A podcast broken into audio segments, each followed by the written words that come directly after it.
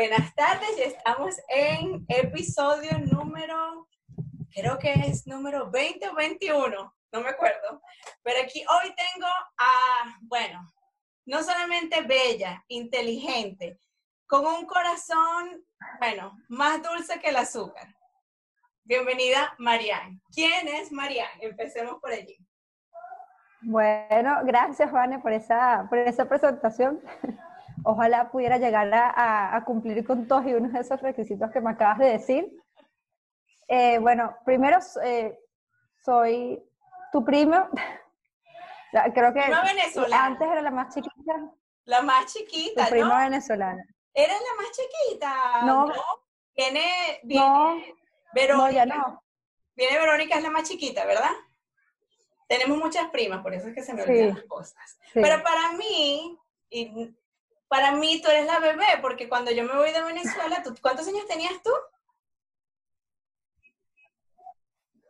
Eh, cinco años, algo así. Cinco años, y era mi muñeca. A mí me, a mí me dejaban en y era, vamos a sacarle el Entonces, claro, para mí tú eres la más chiquita porque yo no vivía Verónica, te vivía a ti.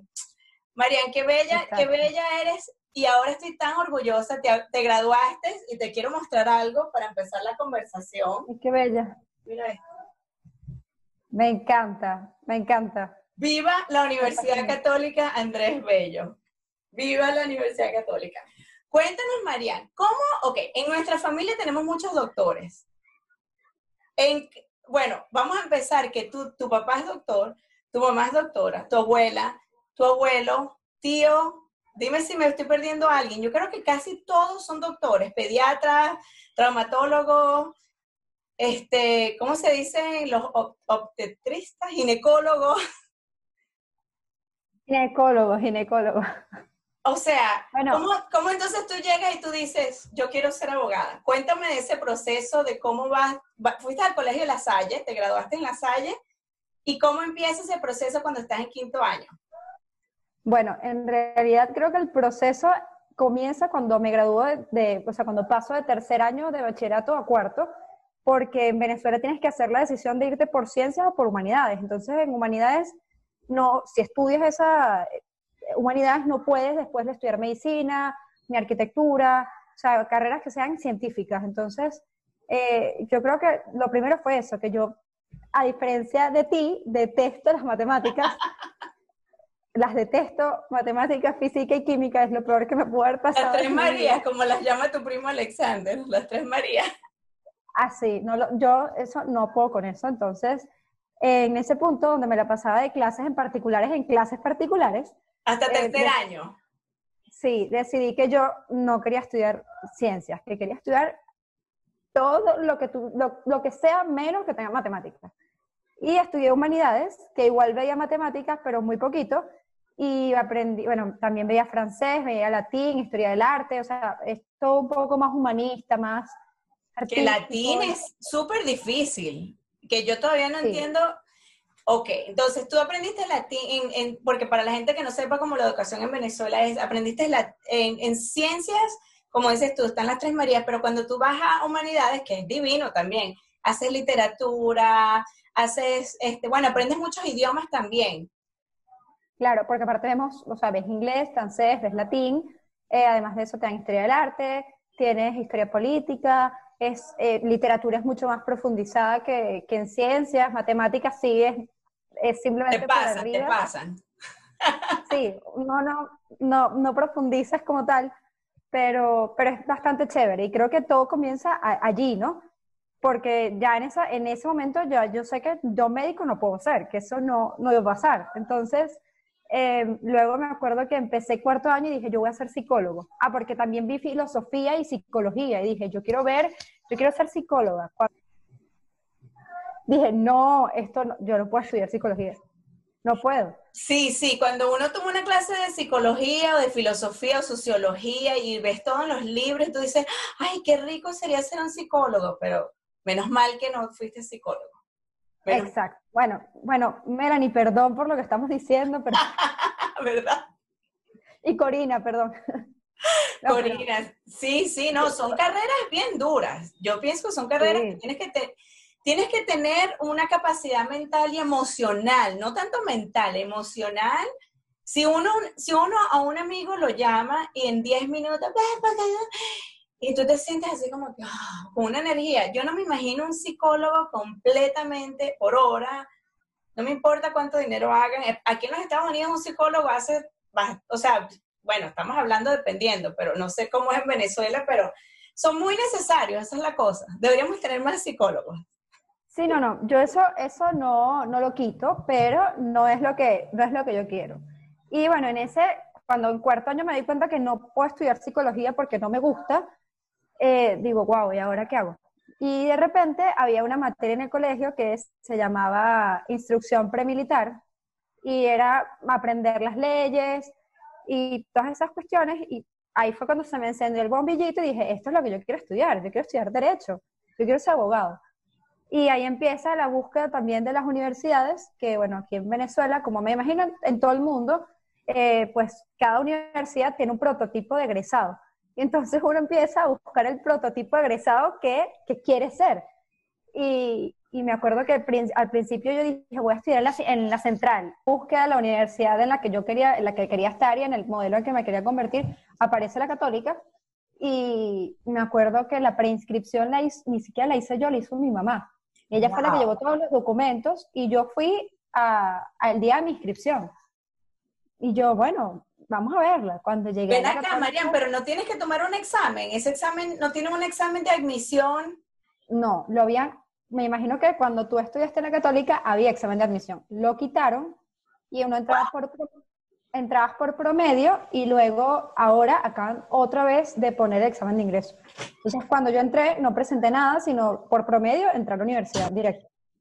Y bueno, cuando yo llegué a la Universidad Católica y me consigo los jardines de la Universidad Católica, la biblioteca, el edificio, el, edificio de aulas, dije, no, esto es lo que yo quiero, me fascina la universidad. Y, y bueno, esa universidad, el cafetín. Y, a mí me encanta porque la estructura, para los que no han visto la católica, voy a poner, cuando le edite, voy a poner como que la católica. Si tienes videos, mándamelo.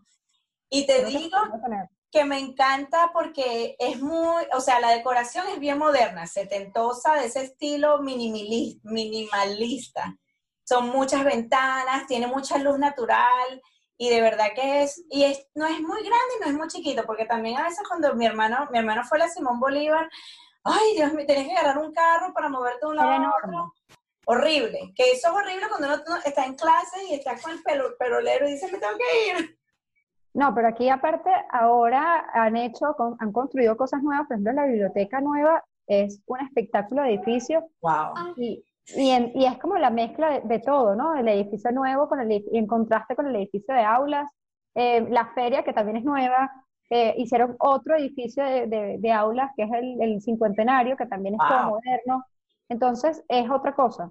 Y bueno, y ya luego propiamente dentro de la universidad es increíble, o sea, formé parte del centro de estudiantes como tres años, eh, hice voluntariado, eh, no faltaba a ninguna cervezada, eh, a, ninguna fiesta, o sea, hice, eso fue lo máximo. Luego está la parte... Qué rico ir a una universidad así que, no, de verdad, eso, y la católica es muy bohemia. Año, y estoy hablando de 1997, 98, no me acuerdo, sí. Dani. Sí, porque imagínate, tú eres joven, pero yo no.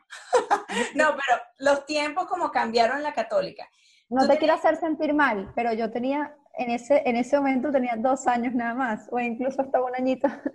no, er, mira, yo me acuerdo que tenías que hacer un examen en la católica y dependiendo, entonces dependiendo de la carrera tuya que tú quisieras tener, tenías que tener, eh, ¿cómo se llama? Un score, o sea, la nota. Ajá. Ajá, y después, en ese momento, el internet no era como ahorita que tú te metes y dices, ay, entré. Tenía que ir hasta allá, revisar mi cédula y decir, ¡Ah, pasé. Y nunca se me va a olvidar ese momento. Mi hermano no me quiso llevar, por supuesto. Tuve que llamar a Elizabeth, que ella está en el podcast, en las la mamás cuarentonas. Le dije, Lely, llorando. Y, y me acuerdo que fui y cuando vi, yo dije, wow, I made it. Y bueno, nada, súper, súper, súper contenta. Cuéntame entonces, María, entonces ahí tú decidiste, bueno, voy a hacer ley, ¿qué tipo de, eh, ok, entonces cuando empiezas en la católica, cuéntame el proceso, porque cuando uno estudia leyes en los Estados Unidos es completamente diferente. Tienes que graduarte de abogado, después tomar un examen estatal y, por ejemplo, un abogado, un abogado en la Florida no puede ejercer en Nueva York, por ejemplo. No es que eres un abogado. ¿Cómo es en Venezuela? Bueno, acá tú haces tu carrera de cinco años em, y luego eso te, o sea, te dan tu título de abogado y simplemente te presentas en el colegio de abogados y pues con tu título y todo te dan el, el como tu carnet, ¿ok? Y con eso, de hecho lo va a buscar. Y con eso... Sí, muéstranlo. Y con eso, pues ya puedes redactar documentos, puedes visar, que es, por ejemplo, cuando uno lleva un documento a notaría. Para que te lo acepten, tienes que estar visado por un abogado y, em, bueno, eso es lo que, lo que te, para lo que te sirve. O para ir a tribunales cuando vas a algún tipo a litigar un caso. Entonces. Y por ejemplo, cuando tú dices litigar un caso, ¿cómo se litiga? ¡Uh, nice! y este, ¿Cómo, ¿Cómo, se litiga? Espera, es que no sé la palabra. ¿Cómo se. Ayúdame. Litiga. Litiga un caso en Venezuela con las condiciones dadas. Bueno. Porque es bien interesante. Bueno, evidentemente hablo desde la experiencia de otras personas y experiencias como por decirlo así en segundo plano, porque yo todavía no he tenido la oportunidad de, eh, de ir a un tribunal y litigar un caso yo, yo propiamente y pues bueno, eso es muy distinto, ¿no? Pero sí he tenido oportunidades, bueno, tuve oportunidades de acompañar a mis jefes a audiencias y bueno, dentro de la sala, o sea, como del tribunal en sí, eh, funciona igual que como uno lo ve en las películas, ¿no? Bueno, eh, dependiendo de lo que trate. Y no como las películas americanas, porque los sistemas son distintos. You're out of order, you're out of order, sí, ¿no? Sí, son totalmente diferentes y eh, la forma de, de, litigar es distinta, pero funciona más o menos igual. O sea, es decir, los jueces tienen sus togas puestas, los abogados litigan con togas puestas, eh, y expones evidentemente los argumentos, eh, eh, tienes como los argumentos de entrada, los iniciales, luego el, como el y luego los, los, finales. O sea, tienes más o menos el mismo, es una réplica, contra réplica, puedes hacer así. Em, evidentemente, dentro de la sala todo parece que está bien. bueno, ya, como te digo, dentro del tribunal todo puede funcionar muy bien, pero ya el tema que en Venezuela siempre es una guerra de, como de poderes, ¿sabes? Por temas de, de que el dinero mueve a cualquier persona. en todos los países. y en todos los países pasa. Todo el mundo tiene su precio, y, pero en Venezuela es todavía más, como más evidente porque el nivel de corrupción que hay es absurdo. De hecho, el presidente de justicia en algún punto estuvo acusado de un delito, ¿sabes? Es difícil porque aquí también en los Estados Unidos pasa, lo que pasa es que cuando uno viene de Venezuela y de otros países, no todo el mundo, pero la mayoría, la mayoría de la gente siente como que, hay es un país donde las cosas funcionan porque las leyes funcionan. Y sí es así, pero cuando estamos hablando de, de casos de niveles de altos ejecutivos, por ejemplo, cosas así que tú dices, pero ya va, ¿y cómo esto? Pero ¿cómo que la ley? Pero eso no tiene sentido. Entonces ahí es cuando tú empiezas a ver que en cualquier país el poder monetario compra lo que sea, es algo no completamente como la, ¿cómo se llama? Que me tienes que enseñar, me tienes que decir por qué esa, ese símbolo de una mujer con la balanza. si vamos a hablar de algo menos cargado, cuéntame por qué ¿Qué es ese símbolo? ¿Qué significa? ¿Tiene un origen? Nunca, nunca, o sea, siempre lo veo, pero no sé. Es, eh, si ves a la, mujer es una balanza, entonces se supone, o sea, sí, me van a disculpar los oyentes, em, si me equivoco, pero es algo así como para representar que la justicia, o sea, está, está vendada, pues, o sea, no tiene por qué, no ve como para de algún modo representar que lo que está, lo que ella va a tomar en consideración lo que está pesando y que está viendo. Objetivamente, ver, básicamente ver cosas objetivamente. Que, que esa es la, la, pregunta siguiente. ¿Qué tú piensas? Yo, bueno, yo he trabajado, he trabajado con abogados indirect, no, indirectamente por la asociación y aprendí mucho de cómo que básicamente lo aquí, por ejemplo, que en Estados Unidos es todo, eh, ok, A, B y C, y con esto, y entonces el otro pelea CD, pero todo, no, no pelea, pero es como que un, como que estás, como que sabes, ¿no? ¿Quién tiene la razón, quién no? ¿Qué hace un buen abogado en tu punto de vista? Bueno, depende, evidentemente creo que eso depende del caso y, y, bueno, lamentablemente creo que en cualquier país del mundo em, hay gente que para ellos un buen abogado es el que te saca el problema sin preguntar, sin quejarse, sin hacer nada, simplemente te saca el problema y ya, y él resuelve el problema. Me gustan esos abogados. Mentira. Bueno, pero no, es, entiendo. Es que cuando, cuando estás en, una, en un apuro, evidentemente hay gente que eso es lo que busca, pero no ves el, el, el de, o sea, el detrás de cámara de qué es lo, qué es lo que pasa, porque a veces no, ¿sabes? Yo creo que como abogado, porque bueno, yo lo veo así, em, creo que uno tiene que ser ético y tiene que, uno tiene que, que, ser honesto en las cosas que hace. Entonces, evidentemente, uno no puede por más que no quiera resolverle eh, determinado problema a un cliente o a un familiar o a quien sea, eh, uno tiene que hacerlo desde la honestidad y desde ser justo y desde ser, eh, de ejercer su profesión como debe ser, porque si no, no, o sea, te graduaste para nada, o sea, estás haciendo totalmente lo contrario. Y lamentablemente en Venezuela y en cualquier país del mundo, muchas veces los abogados son mal vistos por el tema de que siempre hay alguien que quiere ser el más vivo, siempre hay alguien que quiere ser el más tramposo, siempre hay alguien que quiere saltarse todo. Y evidentemente ahí es donde está el problema. Porque hay mucha gente que se gradúa abogado y, no lleva la profesión como debería llevarla, sino la lleva haciendo que todos los demás nos, nos sintamos eh, avergonzados de compartir gremio con esa persona. Entonces, claro, claro. Es, es difícil. Es, es, como, por ejemplo, un médico. Exactamente pasa lo mismo exactamente con un médico.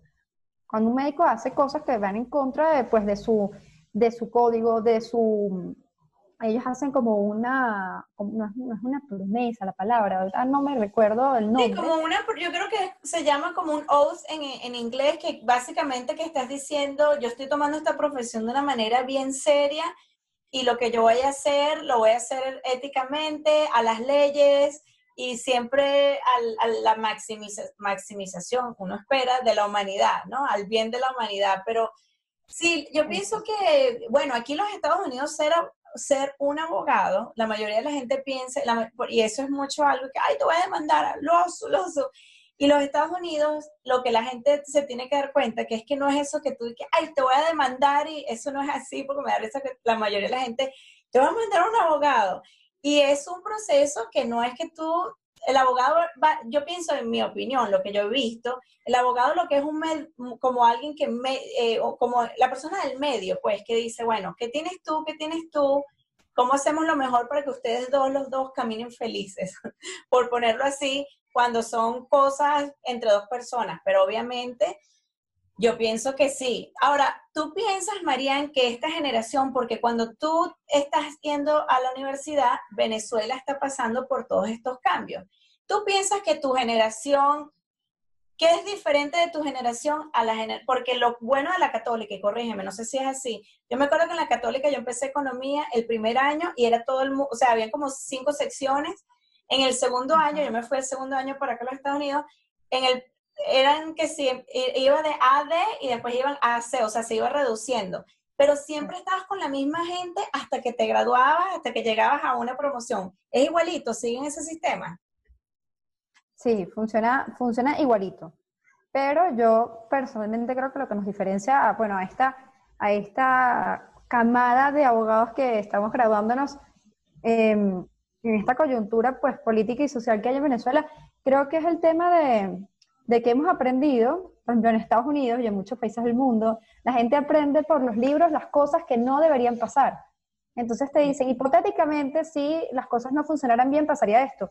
Y bueno, tú te lo imaginas, pero en Venezuela es totalmente al revés. Entonces nosotros aprendemos en los libros las cosas que deberían ser, porque en nuestro país todas las cosas no son como deberían ser, son totalmente al contrario. Entonces tú aprendes del desastre y eh, yo creo que la aspiración de todos a llegar un momento a, pues, a tener un sistema de justicia distinto, a tener en realidad un, un Estado de Derecho como debería ser, es, como lo que todos aspiramos, ¿no? Sí, y creo que está esa, esa esa necesidad de, pues, de esta generación de abogados, eh, y bueno, no, no, quito que evidentemente abogados eh, de generaciones un poco más antiguas eh, tengan los, o sea, persigan el mismo objetivo, pero creo que sobre todo nosotros en estos últimos, bueno, nosotros, los, los últimos abogados que se graduaron 21 años, pues evidentemente tienen una óptica muy diferente a los que se habrán graduado hace 30, hace 40, porque la situación política y social de Venezuela era otra.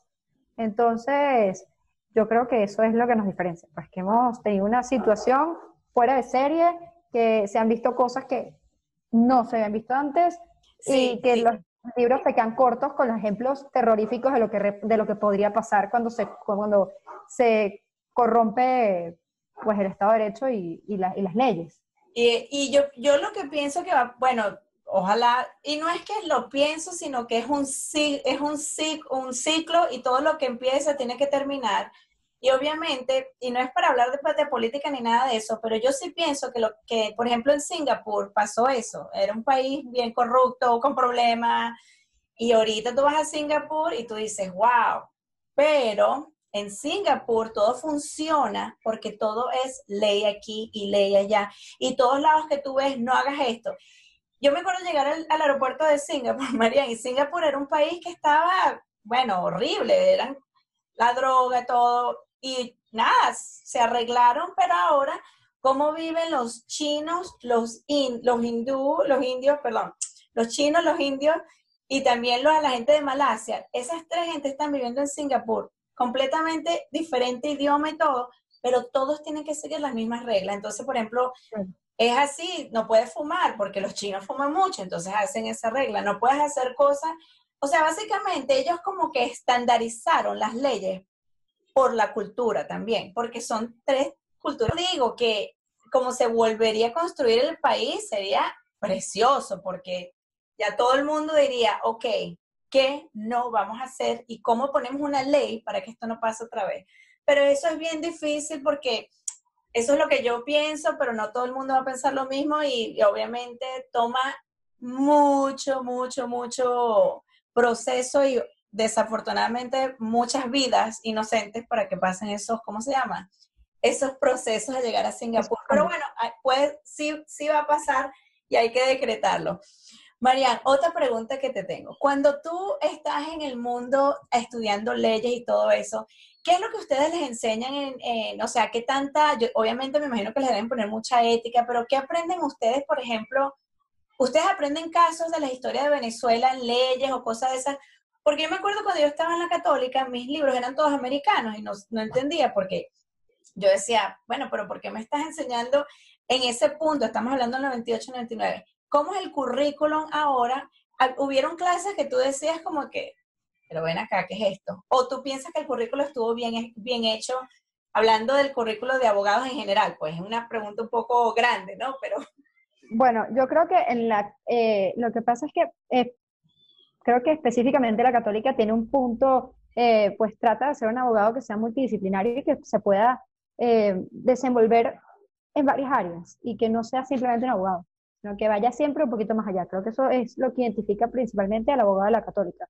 Y eh, hay materias que evidentemente, yo vi materias que decía, no entiendo para qué es esto, pero ahora que ya me gradué, ahora digo, wow, ¿cómo, o sea, cómo no aproveché esa materia en el momento. Es, es cuestión también de que eh, creo que sobre todo en Venezuela, cuando entramos a la universidad somos muy inmaduros. Entonces, enfrentarnos... No, en todos lados. Nadie sabe lo que quiere a los 18 años y es bien difícil. es cosa humana. Yo entré a la universidad con 17 años recién cumplidos. Yo cumplí 17 años en, en agosto y entré en la universidad en septiembre. O sea, yo con 17 años, claro, y había mucha gente que es lo mismo. Aquí la gente se luego con 15 o 16 años al colegio y entras a la universidad con 16, 17 y a esa edad no tienes ni la más mínima idea. Por eso es que la universidad creo que es un proceso de, de, de conocerte a ti mismo porque no sabes qué quieres hacer con tu vida.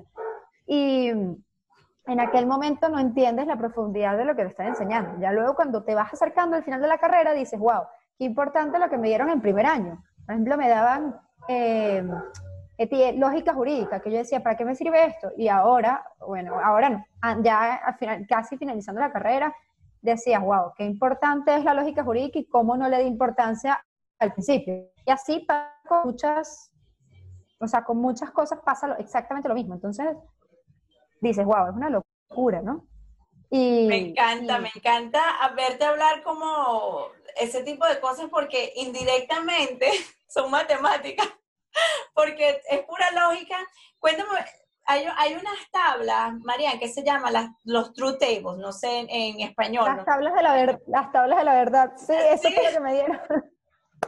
Y esas tablas yo las tuve que aprender porque hay una matemática que aquí en los Estados Unidos, si tú no eres muy bueno en matemática, te dicen, bueno, puedes tomar una matemática liberal y allí es donde super, que esa matemática me parece peor que la que college algebra, ¿no? Porque es bien lógica y hard y tienes que aprender de los true tables. Y ahí fue cuando yo aprendí los true tables y las, ¿cómo se llama? Las... La dan así, tú dices, no entiendo nada. Pero cuando tú ves o sea, las normas, las normas, las leyes, o sea, un artículo, por ejemplo, en sí de una ley, tiene un supuesto hecho y una consecuencia jurídica. Entonces, si está este supuesto hecho, la consecuencia jurídica es tal. Entonces, por ejemplo, si tú matas a alguien, eh, entonces son seis años de cárcel. Entonces, ahí es donde está la lógica. Lo que pasa es que en aquel momento no lograbas internalizarlo de esa manera, pero ya luego cuando tienes las leyes y entiendes cuál es la consecuencia jurídica ah, porque el supuesto de hecho es este, pues ya todo es mucho más fácil. O sea, a mí me costó horrores y ya ahora digo, wow, qué tonta, pero en aquel momento era súper complicado, para mí era complicadísimo. No, y, hizo, y, y, esto, y este sistema de las tablas verdaderas, qué que cómico que no quería ni que hablar de matemáticas, pero viste cómo están todos lados, Mariana. pero tú sabes no, ya va, yo vi economía, yo vi economía en la universidad, economía política, luego ¿Quién, te la dio? ¿Quién, qué, profesor? ¿Te acuerdas? Eh, apellido Tambone, que murió. Había un profesor que se llamaba, ay, era italiano y daba matemáticas, pero ya era un señor mayor, obviamente. Ya debe estar. argentino. No, yo, y los profesores de la católica, bueno, en esa época, los míos, estoy hablando de mi experiencia. Yo, o sea, gente que estaba allí enseñando porque querían, siempre había un pirata, no voy a decir que no, siempre hay. Siempre hay un pirata que tú dices, ¿por qué? Me acuerdo que el de matemática financiera se llamaba en la clase, que me encantó, era un pirata, y entonces, no sé si a ti te pasa, esto me pasó a mí, dime si le pasaba a ustedes. Entonces, había un grupo de gente que sabía de otro profesor que no era de la católica y que tenías que ir a otra universidad para enseñarte el material de este profesor. Así era de pirata este tipo. Entonces, este otro tipo agarraba los exámenes de los, de los, ¿cómo se llama? De los estudiantes, los resolvía y por años como que agarró un sistema porque el tipo era un pirata y no se, ve, no se iba de la católica. Esos profesores que tú dices, ¿cómo esta gente sigue trabajando aquí? Y eso pasa en todas las universidades, no es en Venezuela, no es la católica, en todas, el, que hay profesores que son mediocres, por ponerlo así. Pero bueno, volviendo... Hay, hay de todo. Yo eh, tuve profesores excelentes pero sí tengo que decir que en toda mi carrera solamente tuve un profesor, uno, un pirata. Y en cuarto, en cuarto año de la carrera, que era un pirata que de hecho ni siquiera nos, nos, explicaba los temas, nosotros exponíamos y listo, esas eran las, esas eran las clases que teníamos, o sea que era... era Esos son los peores. Era, era terrible, pero bueno, gracias a Dios eh, eh, creo que éramos muy buenos expositores porque hoy en día tengo claro toda la materia que tenías que haber tenido clara, pero... maybe no era tan malo, maybe eso era la su lógica, voy a hacer que ellos hagan todo el trabajo y me siento y ya. No, porque hay gente que aplica el método socrático, que es que tú estudias y luego llegas a hacer las preguntas en clase, pero esto no era el método socrático, esto era, no tengo ganas de hacer nada, háganlo ustedes. O sea, si quieren aprender, queda por su cuenta. Mira, y no, yo, yo tuve que tomar en la católica una clase de antropología, que pasé con un, no sé si el, eh, la escala de grading, no sé cómo se dice eso, pero era, en, cuando yo fui era el 0 al 20 y 10 pasaba. okay. Porque yo no sé por qué en las escuelas he visto que la gente quiere sacar una A, yo dije, wow, en Venezuela cambiaron el... No, no, lo que pasa es que en los colegios eh, pusieron es extraño, ¿no? En primaria, tú sí vas eh, como de, tienes A, B, C y D, y, bueno, no creo que puedas bajar más de ahí. Y, Ojalá que no, sí. Entonces los exámenes no te dan, no, te dan notas en números, sino te dicen eh, logrado eh, en proceso y requiere refuerzo. Entonces logrado es por decir un 20. Requiere refuerzo es que no pasaste el examen Y en proceso es por decir un 10, o sea, es de 10 como, pero pasaste, pero es como... Ah. Como que, bueno, sí, sí, sí, Y en bachillerato ya sí, a partir del primer año ya es del 0 al 20. Eh, bueno, aunque aquí en Venezuela dicen, dicen, no sé si es cierto, pero los profesores aparentemente no te pueden poner 0-0, entonces te tienen que poner... La doble arepa. Tienen que ponerte 0-1, así no hayas escrito nada en el examen. Tú tienes razón, nunca he pensado eso, pero verdad que en Venezuela es el único, bueno, yo fui al Santa Rosa de Lima, fui a la Católica y bueno, después hice mi educación aquí en Miami, pero tienes toda la razón. Nunca no pones cero, cero. siempre te dan un 0-1, no me había... Y tienes razón, no, qué estupidez, porque es como darte un centavo, es como darte propina de un centavo y tú dices, perro, qué mal servicio hice. Horrible. puede pasar, puede pasar. María, eh, otra pregunta. Es que todas estas preguntas me encantan porque me encanta saber del sistema educativo como en otros países, especialmente en Venezuela, porque te voy a decir algo. Todo el mundo que yo he visto graduado de Venezuela, obviamente eh, no todo el mundo, pero la mayoría de, por ejemplo, la gente que se, de, mi promoción y, y, bueno, de la gente que se está graduando, que yo conozco de, de, de gente de Venezuela, pues, oye, se gradúan bien, son gente que yo digo, wow, debería, tienen tienen, ¿cómo se dice? Muy buen material detrás de ellos, ¿entiendes? Como que yo pienso que en Venezuela, desafortunadamente, afortunadamente, no desafortunadamente, afortunadamente a veces estas situaciones políticas y todo eso, como que crean también una cosa que tú dices, bueno, yo quiero estudiar más para salir de esto y como que te empujan, te motivan, como cualquier cosa en la vida. Entonces, yo sí pienso que estas nuevas generaciones como tú que se están graduando, tu hermano, tu hermanita Verónica. O sea, esa niña es una increíble, Dios mío. Es brillante. Esa niña es bonita, eh, inteligente, dulce, deportista. Pero ya va, Marian, hay que poner este plus. Vamos a hablar. Tú eres una mami en deportes. Bueno, sí, me, me, gusta, me gustan mucho los deportes. Mucho, mucho. Bueno, obviamente tu papá sabemos que, que, lo quiero en el podcast, lo estoy tratando de traer. Tu papá es obviamente bien fanático del fútbol. Yo no sé nada del fútbol, así que ayúdame en esto. Entonces, bueno, ¿cómo, ¿cómo, está Venezuela, por ejemplo, en ese vino tinto? Yo no sé ni qué es vino tinto. Ayúdame. Sí, sí, sí, ya lo dije. No sé qué es vino tinto. Para mí vino tinto es un vino. y veo que todo el mundo pone vino tinto. Y tu papá él, bueno, tiene mucha gente del, del, ¿cómo se llama? Del equipo de vino tinto, pero yo no viví eso. ¿Cómo, cuéntanos un poco de, deportes y cómo eso se entra a tu trabajo? Porque tuviste un trabajo súper chévere de escribir de deportes, que me encantaba. Sí, bueno, eh, mi papá eh, fue deportista toda su vida, toda su vida. Él jugó fútbol, luego en algún punto jugó tenis y, o sea, es que yo creo que cuando uno es deportista, después de que ya, o sea, puedes hacer cualquiera, cualquier deporte. como un músico, como un, un, un buen deportista, hace, todo. Hace todo. Es, que de repente habrá alguno en el que brillas más que en otro, sí, pero lo haces todos. Entonces, y ustedes, los tres, los tres, tu hermana, tú y tu hermano, son deportistas. Es que yo creo que eso viene, yo de verdad creo que eso es eh, eh, predisposición genética. Y Yo creo que fue a la universidad por el deporte, tu tío, no, tú tienes, y estamos hablando de fútbol. Sí, lo dije bien, sí, fútbol. Eh, sí, porque tengo el soccer. Mi hermano, el fútbol, sí, bueno, el, el, el, soccer, el soccer. Pero mi papá, por ejemplo, mi papá ama el béisbol, ama el, el baloncesto, eh, la NFL, que es el fútbol americano, lo ve, ve el, soccer, también lo ve, el tenis. Mira eh, cómo te sabes todo, María. ¿Tú, ¿Cuál es el mejor equipo en, en Sudamérica, en tu opinión? Bueno, no en tu opinión, lo que es de las estadísticas, de fútbol. Ay, la verdad no sé, yo no veo fútbol en Sudamérica. Pues bueno, ¿qué ves? ¿Qué ves? ¿Qué ves? ¿Qué, ¿Cuál es tu deporte favorito? La verdad, la verdad, eh, yo creo que, bueno, yo, a mí el fútbol me gusta, me gusta mucho. De hecho, jugué fútbol. Yo, yo jugué soccer desde que, a ver, desde que tengo como 13 años hasta los 21 más o menos. Pero tú eres más tenis, yo te he visto que eres más de tenis, que es bien porque, difícil. Porque yo comencé a jugar tenis cuando tenía como 6, 7 años, lo dejé cuando tenía ya como, como 15, entonces dejé el tenis y ya había agarrado el fútbol.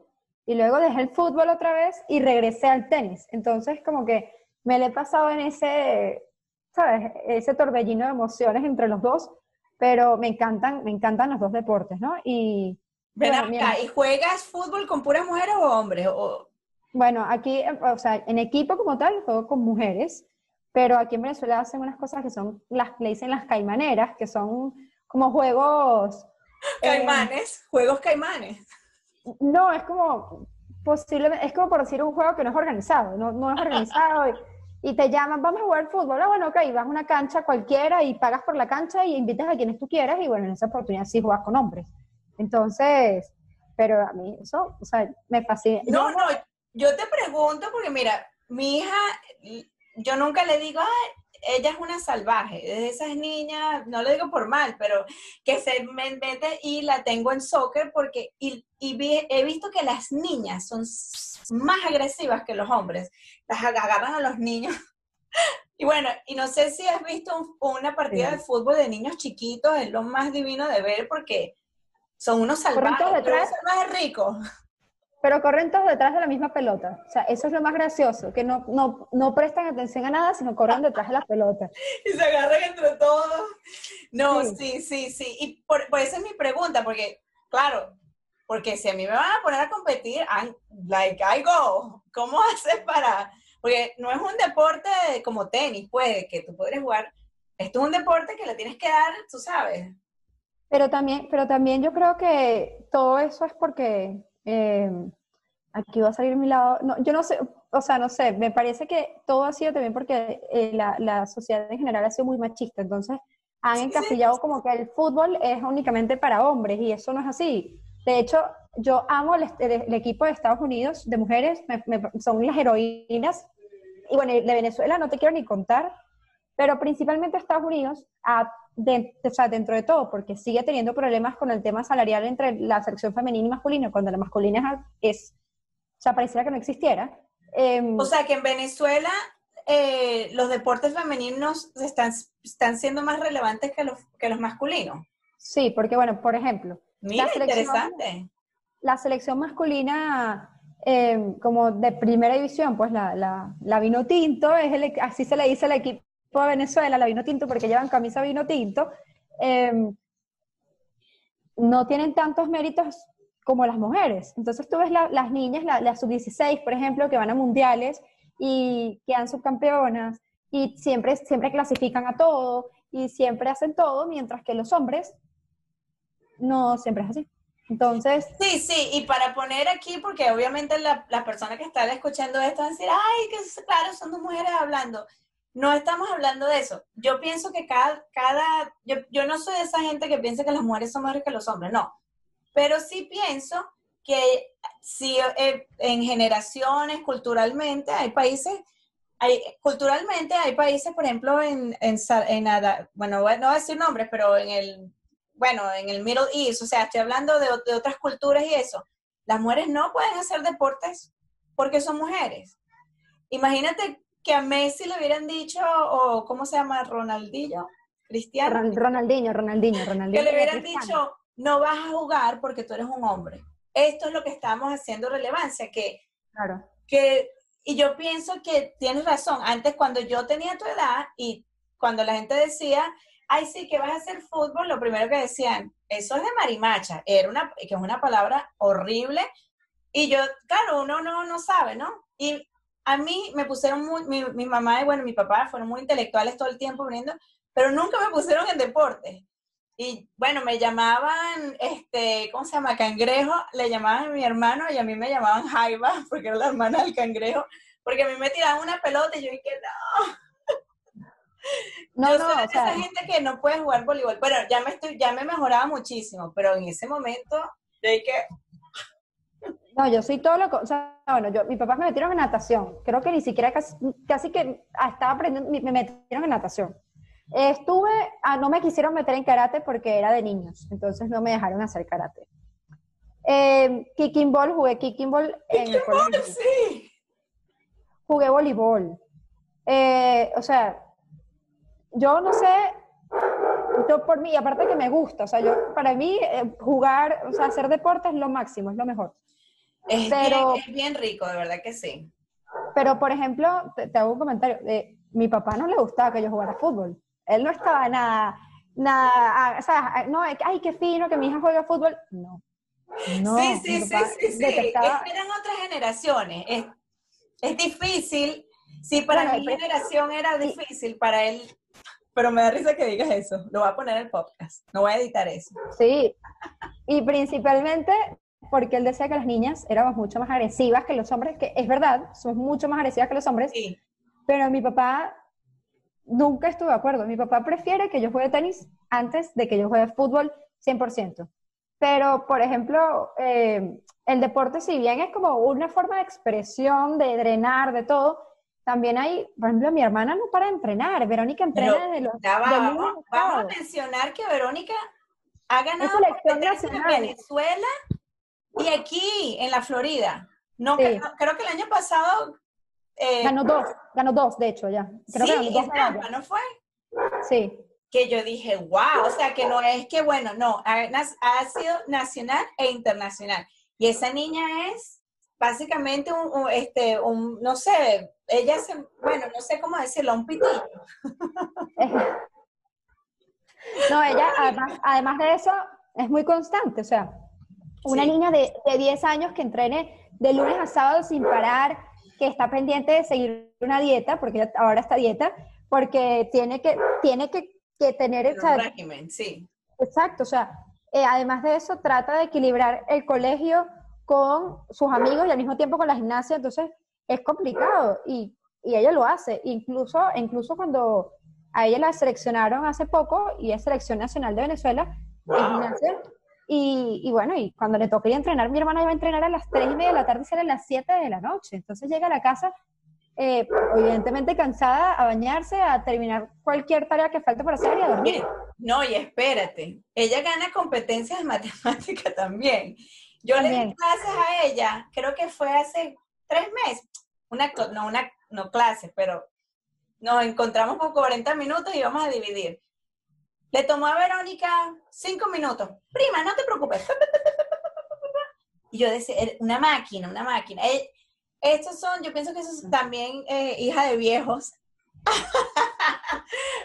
Pero no, sí, ella, pero de siempre se vio, pero yo te voy a decir algo, Marian, tú también eres bien disciplinada, desde que eras niñita, yo me acuerdo que siempre eras bien disciplinada, ya tú- ustedes se ven una personalidad, no vamos a hablar de, de tu hermano en el podcast, obviamente, pero también es muy buen deportista y este, también le gusta fútbol, ¿no? Él hace fútbol. Sí, y tus primos, aquí en, en Orlando también le están dando duro al fútbol y los están mencionando y todo, que no me acuerdo cuál es el nombre de los morochos. de Que, que Facebook, y, y, Sí. y Valerie Paola. Que, que él es, lo visto que hasta entrevistas y todo, entonces definitivamente, si tú eres de tu familia, eres doctor y deportista, porque también No. tu tío que es, deporti- es deportista y también es doctor, qué locura.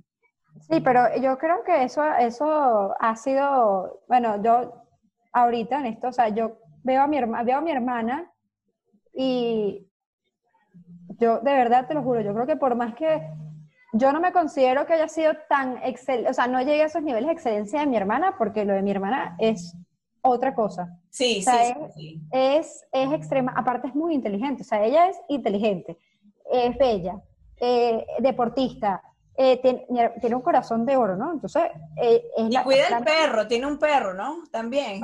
Mi perro, pero sí. él- No, no, ella, de verdad, te lo juro, para mí, ella es la niña, es la niña perfecta. Te lo juro, pero es la niña perfecta. Yo, Sí, sí, siempre he sido bien avanzada. Yo me acuerdo que, o ya, yo me acuerdo, o fui, no sé, fui, creo que fuiste tú, que tú viniste a los Estados Unidos y eras chiquita y escuchaste a Pira hablando inglés, pero eras chiquita y me acuerdo me dijiste, prima, él es de otro planeta, que no lo entiendo. Tú eras una niña, me acordé de eso, yo dije, ¿será que era María o era Verónica? Pero no, creo que fuiste tú, fuiste tú no haber sido yo. Que me preguntaste si él era de otro planeta. Yo dije, a veces sí, puede ser que... Pero, pero también yo veo que hay algo que es que la, o sea, la, la tecnología, las redes sociales, eh, los han puesto, ya va, y el simple hecho de tener Verónica 10 años y yo tener 24 y Adrián Sí. 21, ella tiene otras, eh, es diferente y tiene que, para, ella trata de seguirnos el ritmo y entonces es como muchísimo más avanzada a su edad, a los niños de su edad. Eso, pa, eso yo, yo también te iba a decir, que tener hermanos grandes, yo he, yo he visto que, la, que cuando vienen estudiantes que, lo, que yo decía, ¿cómo este niño habla así? Y yo después veía, no, que mi hermano me viene a buscar y yo pensaba que era la mamá. Y yo decía, ah, esa es tu hermana. Pero hace mucha diferencia porque si tú tienes un hermano de tu edad o cerca de tu, no de tu edad, bueno, sí, pero cerca de tu edad, entonces tú te balanceas. Pero claro, ella me imagino que también te ve a ti, te ve a Edith, ve a tu mamá, que son mujeres trabajadoras, mujeres profesionales, bueno, también que tiene unos role models increíbles, de verdad que sí, porque y bueno, y no puedo, trabaja, hace de todo. Y no puedo dejar de lado a mi hermano porque si ve el podcast y ve que, no lo mencioné, creo que le va a dar un infarto. Te queremos, Adrián. Yo lo, yo lo voy a traer al podcast porque a mí me encanta Adrián. Este, bueno, hay que tener a Adrián en el podcast. Hay que hablar con Adrián porque él, no me llama. Adrián, Adrián es un personaje. Adrián es un personaje, de verdad que sí. Yo no, a veces no concuerdo con él la mayoría del tiempo, pero mi hermano tiene un corazón de oro. De verdad que sí. Mis hermanos son más buenos que el pan. Pero en personalidades mi hermano y yo chocamos mucho. Entonces me cuesta eh, hacer catarsis cada vez que voy a hablar. Es, es como ver ahí tú, que lo quieres, pero la quieres matar. Algo así. Yo lo quiero, pero todos, lo los hermanos, todos los hermanos son así bueno, y obviamente mi hermano es mayor que yo, tu hermano es menor que tú, entonces tú, eres la del medio y es como que un poco difícil porque eres la que tienes que, balancearlo. No, no eres la del medio, eres la mayor. No, yo soy la mayor. Pero igualmente hago, hago el papel de, balanceo, porque entonces Adrián molesta a Verónica, entonces claro, soy yo la que está en el medio aquí tratando de no... Mira como, como, como en mi cabeza puse a Verónica la mayor. Sí. No, pero... Sí, yo tampoco he, interactuado tanto con Adrián porque también yo me fui y él era un bebé. Él, creo que tenía seis meses de nacido. Pero nada, pero es súper, él me recuerda mucho al, hijo de Alexander también, así súper, ah, dulce. Son gente que te enamoran así en dos segundos y tú dices, ¿qué quieres? Ok. Sí, no, no, él es, él es lo que te digo, pero, pero él es, él es le vende hielo a un esquimal, vamos a ponerlo así, y eso es increíble. Así era su tío Hilario. Él se parece mucho a mi papá. Siempre, y fue una persona, bueno, obviamente cuando él nació mi papá falleció y, todo el mundo como que puso a Adrián, ay, se parece mucho a Hilario, porque sí se parece mucho a Hilario, pero eh, obviamente no es el hijo de Hilario ni nada, pero en ese momento como que era como que, ¡ah! Se murió mi papá, pero nació Adrián. Y Adrián trajo mucho, bueno, todavía trae, pero en ese momento yo creo que trajo mucho... Muchas alegrías a la casa. A la familia, porque yo creo que tu mamá estaba embarazada, si no me equivoco, cuando mi papá se, se falleció. Si no me equivoco, mi tío muere en abril, ¿verdad? Y mi hermano nace en, junio, julio. En mayo, en mayo. Mi hermano nació en mayo. Sí, sí, yo me acuerdo que tu mamá estaba embarazada y me acuerdo que eso fue como que ay, nació Adrián. Claro. un momento, siempre me acuerdo de eso, entonces sí, Adrián, tienes un, tienes un pedacito aquí en el, corazón de tu prima. no, y, yo te digo algo, yo creo que, que, bueno, cada vez que llega alguien nuevo a la familia, o sea, cada vez que nace, me acuerdo cuando nació Verónica, es igual y tiene los ojos de mi Hilario. Tiene los, es la mirada de mi Sí, siempre todo el mundo te refería a mi papá. Es que uno trata de como que ver, ver con ojos de amor o, tratar de, no, de que la persona no se vaya, por ponerlo así. Pero sí, claro, porque lo, para que la gente sepa, ellos son cinco hermanos y uno es, este, dame un segundito, ya, no, ya me voy a tener que terminar el podcast porque ya está, pero vamos a, a Para concluir, eh, para concluir, Mari, me encanta, me encanta, me encanta de que, bueno, qué mejor abogada que tú, de verdad que sí. Eh, te deseo muchísimo de, lo mejor, de que, de que puedas cambiar la vida de mucha gente en el lado positivo y que la gente diga, oye, ¿verdad que Marian tiene razón? La ética es importante. Gracias, gracias. Esperemos que, esperemos que así sea, en algún punto. Prima, qué bella eres. No te puedo, no te puedo decir que, bueno, que estoy bien contenta, que sé que hoy tuvimos 20 mil interrupciones y la gente va a ver la, la parte editada, pero yo no te importa, pero fue, bueno, fue chévere. Pero es la realidad como es. Primix, te adoro. Y a ti. Aquí está Bye, Vera. Vera que tiene hambre.